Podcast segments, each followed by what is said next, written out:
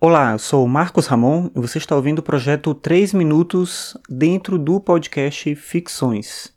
Hoje é segunda-feira, dia 19 de junho de 2017, e hoje eu vi uma notícia falando sobre a questão da ética. Na verdade, era uma notícia da CBN, tinha a ver com uma pesquisa que eles fizeram, e nessa pesquisa eles falavam que para 90% dos jovens no Brasil se tem pouca ou nenhuma ética.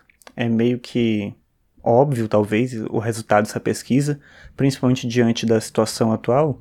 E, no geral, as pessoas tendem a pensar esse tipo de pesquisa como, em primeiro lugar, a ideia de que ela revela uma compreensão real sobre o que é ética ou sobre o que as pessoas pensam da ética. Eu acho que já não é por aí, né? Depende de como foi feita a pesquisa e de que tipo de compreensão de ética que se tem a partir daí.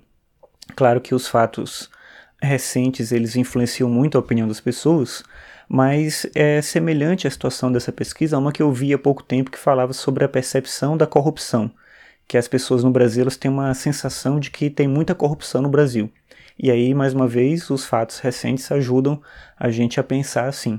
Só que se a gente olhar de uma outra forma, não quer dizer que hoje a gente tem mais corrupção ou que hoje a gente tem menos ética. Talvez isso não tem como comprovar, claro, né? Mas talvez antes tivesse até mais corrupção e tivesse até menos ética, mas a gente não sabia.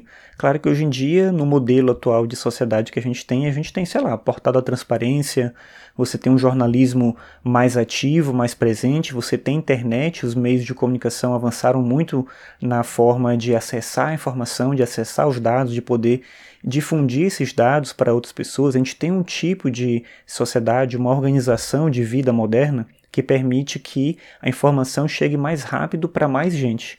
Então é bem mais possível que hoje em dia a gente saiba de coisas que antes a gente não teria como saber. Então talvez antes tivesse tanto ou mais corrupção do que tem hoje, só que a gente não sabia, e aí, por não saber, a ilusão de que existia pouco, de que não existia tanto, ela funciona de uma maneira meio que é, imediata. A mesma coisa com a ética. Claro que, diante de todos os fatos que têm acontecido na política no Brasil, é, recentemente, a gente vai ter uma impressão óbvia de que é, existe pouquíssima ética, ou de que pouca gente se importa com a ética.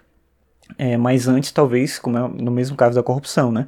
Antes, talvez fosse é, uma situação ainda mais grave, só que a gente não sabia, então a impressão no geral é de que não era bem assim.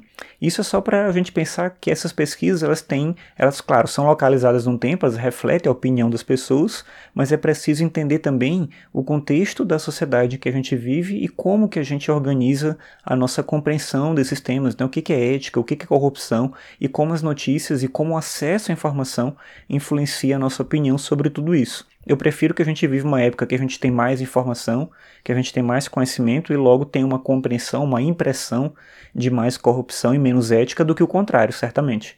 Mas não necessariamente é uma, um fato de que hoje a gente vive uma sociedade mais corrupta.